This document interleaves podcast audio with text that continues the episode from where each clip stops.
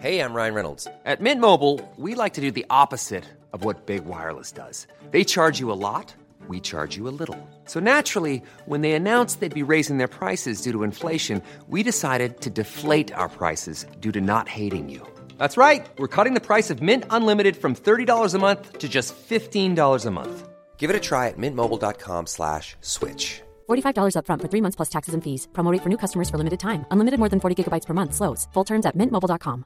Hi, I'm Daniel, founder of Pretty Litter. Did you know cats tend to hide symptoms of sickness and pain? I learned this the hard way after losing my cat, Gingy. So I created Pretty Litter, a health monitoring litter that helps detect early signs of illness by changing colors, saving you money and potentially your cat's life. Pretty Litter is veterinarian developed, and it's the easiest way to keep tabs on your fur baby's health right at home. Go to prettylitter.com and use code ACAST for 20% off your first order and a free cat toy. Terms and conditions apply. See site for details. Many of us have those stubborn pounds that seem impossible to lose, no matter how good we eat or how hard we work out. My solution is PlushCare. PlushCare is a leading telehealth provider with doctors who are there for you day and night to partner with you in your weight loss journey. They can prescribe FDA-approved weight loss medications like Wagovi and Zepbound for those who qualify. Plus, they accept most insurance plans. To get started, visit plushcare.com slash weight loss. That's plushcare.com slash weight loss.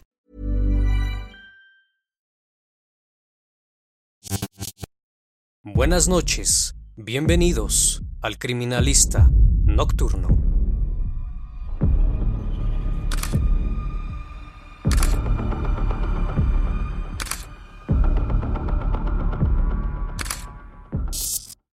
Hola a todos, sean bienvenidos a una emisión más del Criminalista Nocturno. Gracias por sintonizar este canal donde quiera que te encuentres. Así que vamos, que la investigación debe comenzar. El siguiente caso que estás a punto de presenciar ocurrió en el municipio de Godella, en la comunidad de Valencia, España, cuyo caso se escribió el 14 de marzo del 2019. Varias llamadas al 112 alertaron a la policía local y guardia civil de que algo extraño estaba ocurriendo, pues en la madrugada escucharon ruidos de pisadas. Al observar por la ventana, pudieron ver a un hombre de cabello largo, rubio, corriendo detrás de una mujer sin prendas. Otra de las llamadas alertaba que mandaran a una patrulla con urgencia y otra menciona a una mujer que está corriendo, pues un hombre quiere hacerle daño. Y aunque la policía acudió al lugar para poder verificar las llamadas, no pudieron ver nada fuera de lo normal por lo que preguntaron a los vecinos, y uno de ellos señaló que por las descripciones de las personas que habían visto correspondían a una pareja que residía en una casa cercana, por lo que los agentes acudieron al sitio para ver si todo se encontraba bien, y a su llegada lo recibió Gabriel Carvajal. Evidentemente aquel hombre era de cabello largo y rubio, quien tras al encuentro con la policía mencionó que su mujer se había vuelto loca y que no encontraba a sus hijos por ningún lado pues temía lo peor. Cabe aclarar que él presentaba arañazos en el rostro cuando lo interrogaron. Además hablaba de elementos esotéricos, de sucesos paranormales. Incluso se llegaba a comentar intenciones de realizar un ritual de reencarnación en la piscina de la casa. Los hechos ocurrieron así. Cuando aún no había amanecido, María, esposa de Gabriel, se abalanzó sobre él muy alterada con el pelo húmedo, con la intención de tener intimidad, pero él no quiso, pues su mujer actuaba demasiado extraña, y en ese instante se dio cuenta de que no estaba ninguno de los niños, por lo que se levantó preocupado y le preguntó sobre el paradero de sus hijos. A Mil de tres años y medio e Ichel de solo cuatro meses. Ella con toda tranquilidad le dijo textualmente, los niños están en paz, están con Dios, los he llevado a un lugar más seguro no debes preocuparte, por lo que Gabriel se levanta y le dice que le muestre dónde están sus hijos. En ese momento, los dos salen de la casa, guiados por María, que lo conduce alrededor de la vivienda y a diversos parajes, llevándolo así al cementerio de Rocafort, sin tener ningún paradero de sus hijos. Ella estaba muy nerviosa, decía cosas sin sentido, por lo que le pidió que se tranquilizara y la llevó de vuelta a casa. Ella insistía en estar con él, antes de que se pusiera el sol y saliera la luna, según decía. Pero Gabriel insistía sobre qué había pasado con sus hijos, a lo que ella seguía mencionando que estaban en paz, que estaban con Dios. Pero ante la insistencia del sujeto, que no paraba de preguntar por los niños. Ella le dijo que estaban en un pozo cercano. Así que nuevamente salieron, y cuando él se acercó al pozo, donde supuestamente estaban sus hijos, ella lo intentó empujar para que cayera al pozo, por lo que comenzó a preocuparse del estado mental que tenía María en esos momentos, pues al principio no se imaginó lo que estaba por descubrir. Cuando regresaron, él la encierra, mientras comienza a buscarlos. En ese momento, ya había amanecido. Fue cuando se percató que había rastros de sangre en la piscina. Ahí se dio cuenta que algo terrible había pasado, por lo que corre con su mujer y le pregunta sobre lo que vio en la piscina, a lo que ella menciona que esa sangre es de ella, que estuviese tranquilo, que ellos podían renacer. Instantes después, la mujer salió corriendo tras forcejear con él. A solo unos minutos después, llega la policía a preguntar si todo estaba bien, pues habían recibido llamadas al 112 y querían verificar si no habían visto nada raro o sospechoso, por lo que desesperadamente él menciona lo que describía al inicio de este video.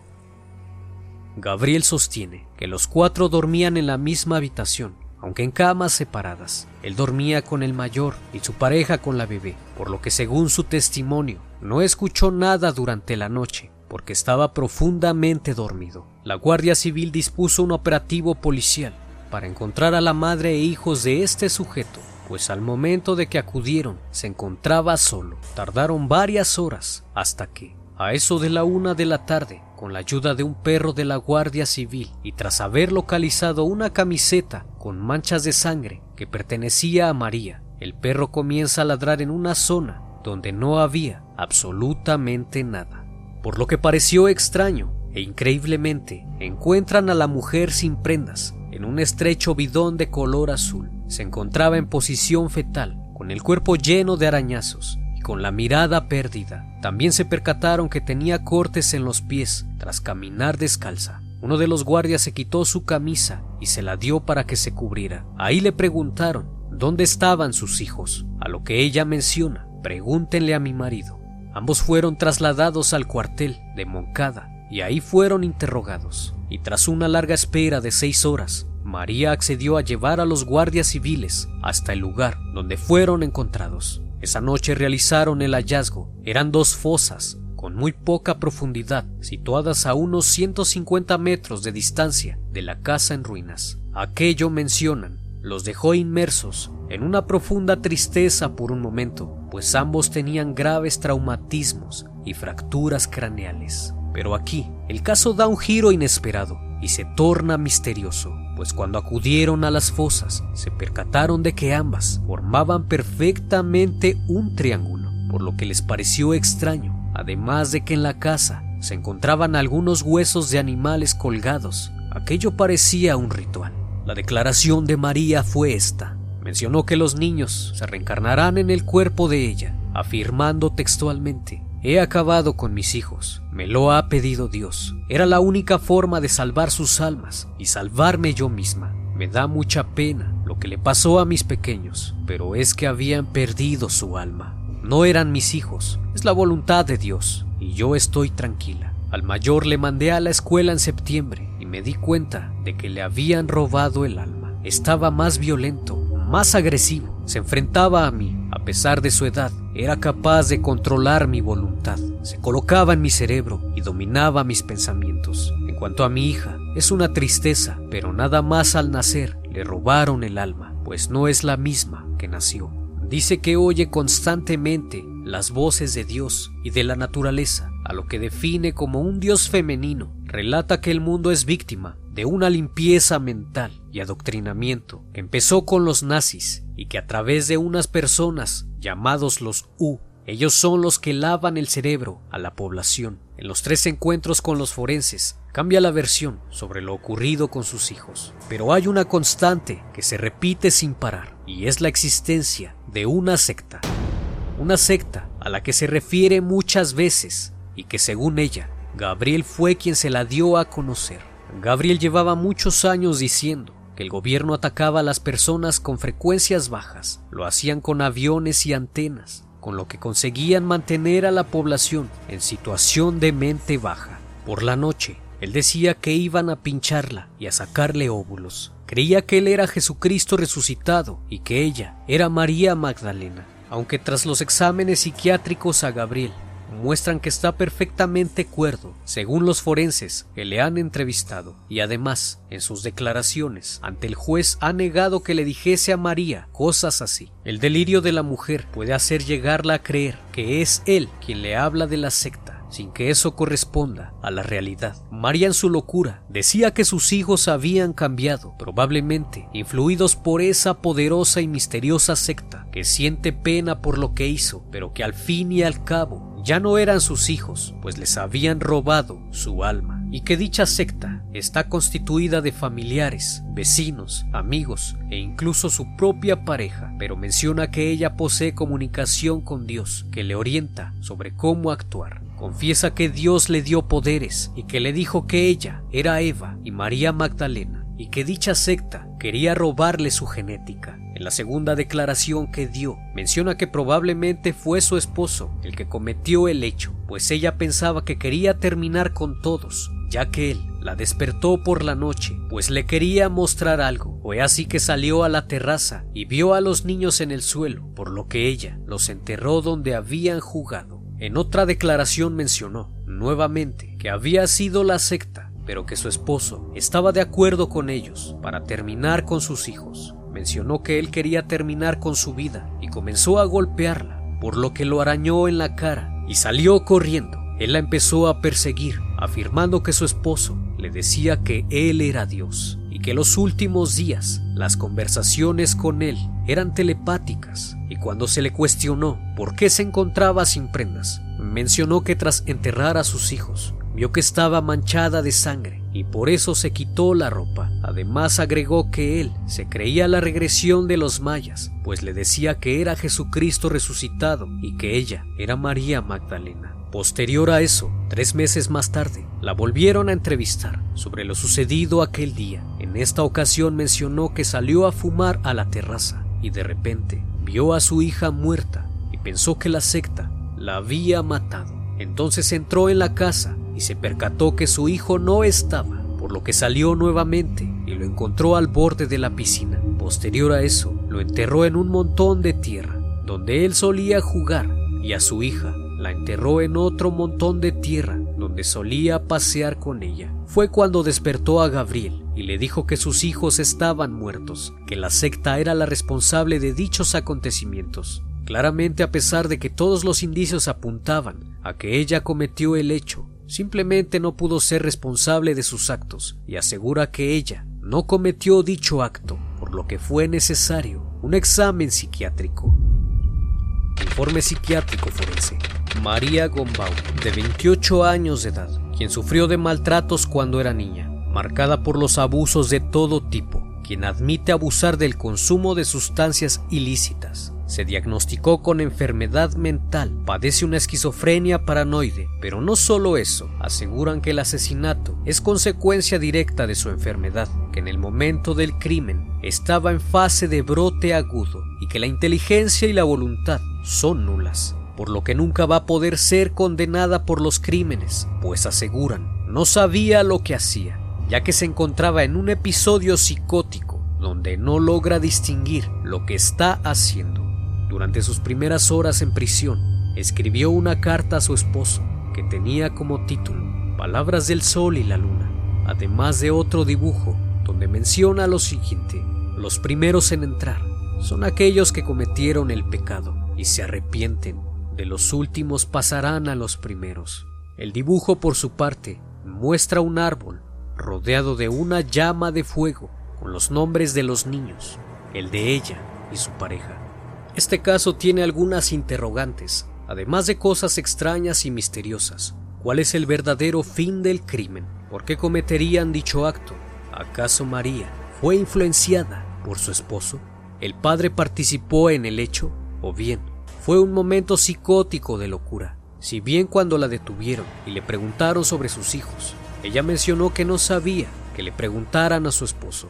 En todas sus declaraciones mencionó que ella enterró a los niños, mas nunca mencionó que ella los golpeó, por lo que surgen más preguntas.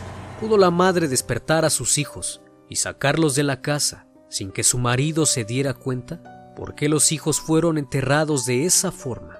¿Acaso María pudo enterrar a los niños ella sola? Pues al momento del hallazgo se dieron cuenta que por lo menos tuvo que tener ayuda de alguien para meterlos a las fosas. Puede parecer una idea descabellada el pensar que fue un ritual, pero mientras más te adentras en el caso, las preguntas van tomando sentido, pues muchas personas que los conocían sabían que ambos tenían creencias extrañas sobre los Illuminatis y rituales sobre reencarnación y cosas de ese tipo. Y tras las investigaciones, algunas cosas sobre este caso comienzan a tomar forma, pues un día antes del hecho, Gabriel platicó con un amigo cercano acerca de su esposa, mencionando que ella se había vuelto loca y que estaba actuando muy raro, que temía por sus hijos. Al día siguiente ocurre el crimen, por lo que esta persona, al entrevistarlo, confirmó que efectivamente Gabriel hacía rituales, curaciones y cosas de esoterismo. Y no solo eso, sino que menciona que él fue el quien influenció a la madre para cometer dichos actos, pues conocía de la condición médica que estaba recibiendo María.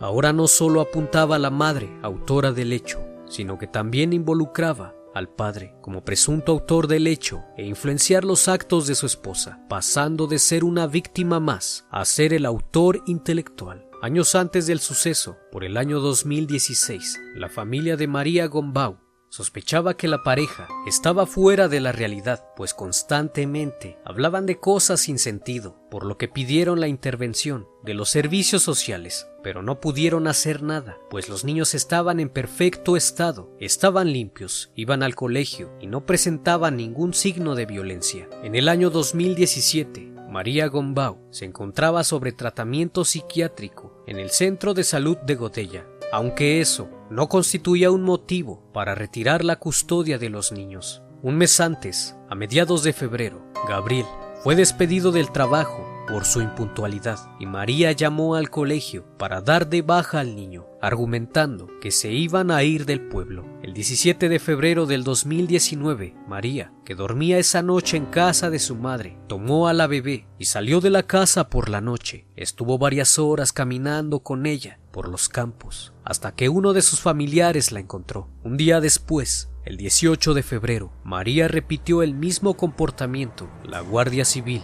puso en marcha un operativo urgente para buscar a la joven, pero tuvo que suspenderse, pues poco después apareció María con su hija. Tres días antes del suceso, el 11 de marzo, la abuela llamó a la policía porque su hija María no contestaba los mensajes y aunque los agentes acudieron al domicilio, no vieron nada anormal en la casa. Horas después, recibió un mensaje de María que decía, me voy a reunir con el Creador.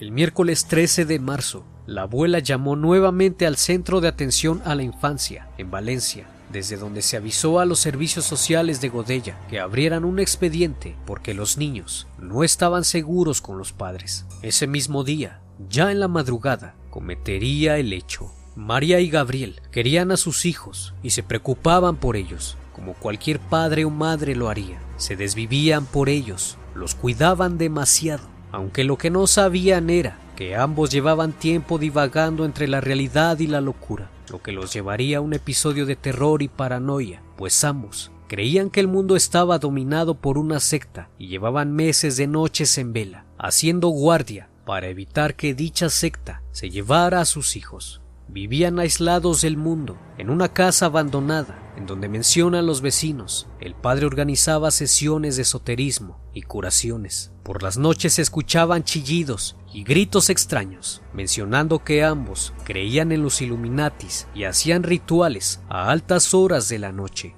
Por lo que tras el análisis del caso, podemos ver que esto fue planeado con anterioridad, no fue un episodio psicótico que se salió de control pues sabían perfectamente lo que harían, también dónde los enterrarían, para poder llevar a cabo dicho ritual de reencarnación, en donde María tenía que hacerlo para que pudieran reencarnar en ella, siendo influenciada por su esposo, pues en teoría ella realizó prácticamente todo, pero sin duda tuvo la ayuda de su esposo para poder culminar el hecho por lo que también se encuentra en prisión, pues el juez cree que efectivamente él fue quien manipuló los actos de María. Este caso está por escribirse. La pareja se encuentra ingresada en la prisión de Picassen, por lo que pronto se dará a conocer la verdad histórica de los hechos.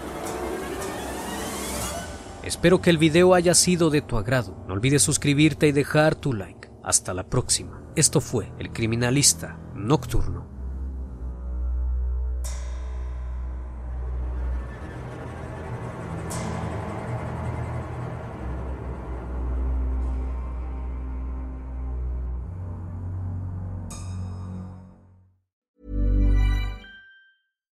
Hi, I'm Daniel, founder of Pretty Litter. Cats and cat owners deserve better than any old fashioned litter. That's why I teamed up with scientists and veterinarians to create Pretty Litter. Its innovative crystal formula has superior odor control and weighs up to 80% less than clay litter. Pretty Litter even monitors health by changing colors to help detect early signs of potential illness. It's the world's smartest kitty litter.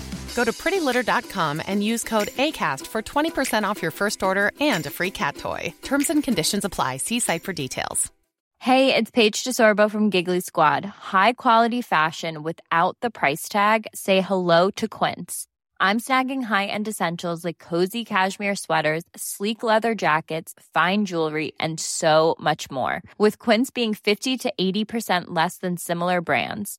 And they partner with factories that prioritize safe, ethical, and responsible manufacturing. I love that. Luxury quality within reach. Go to quince.com slash style to get free shipping and 365 day returns on your next order.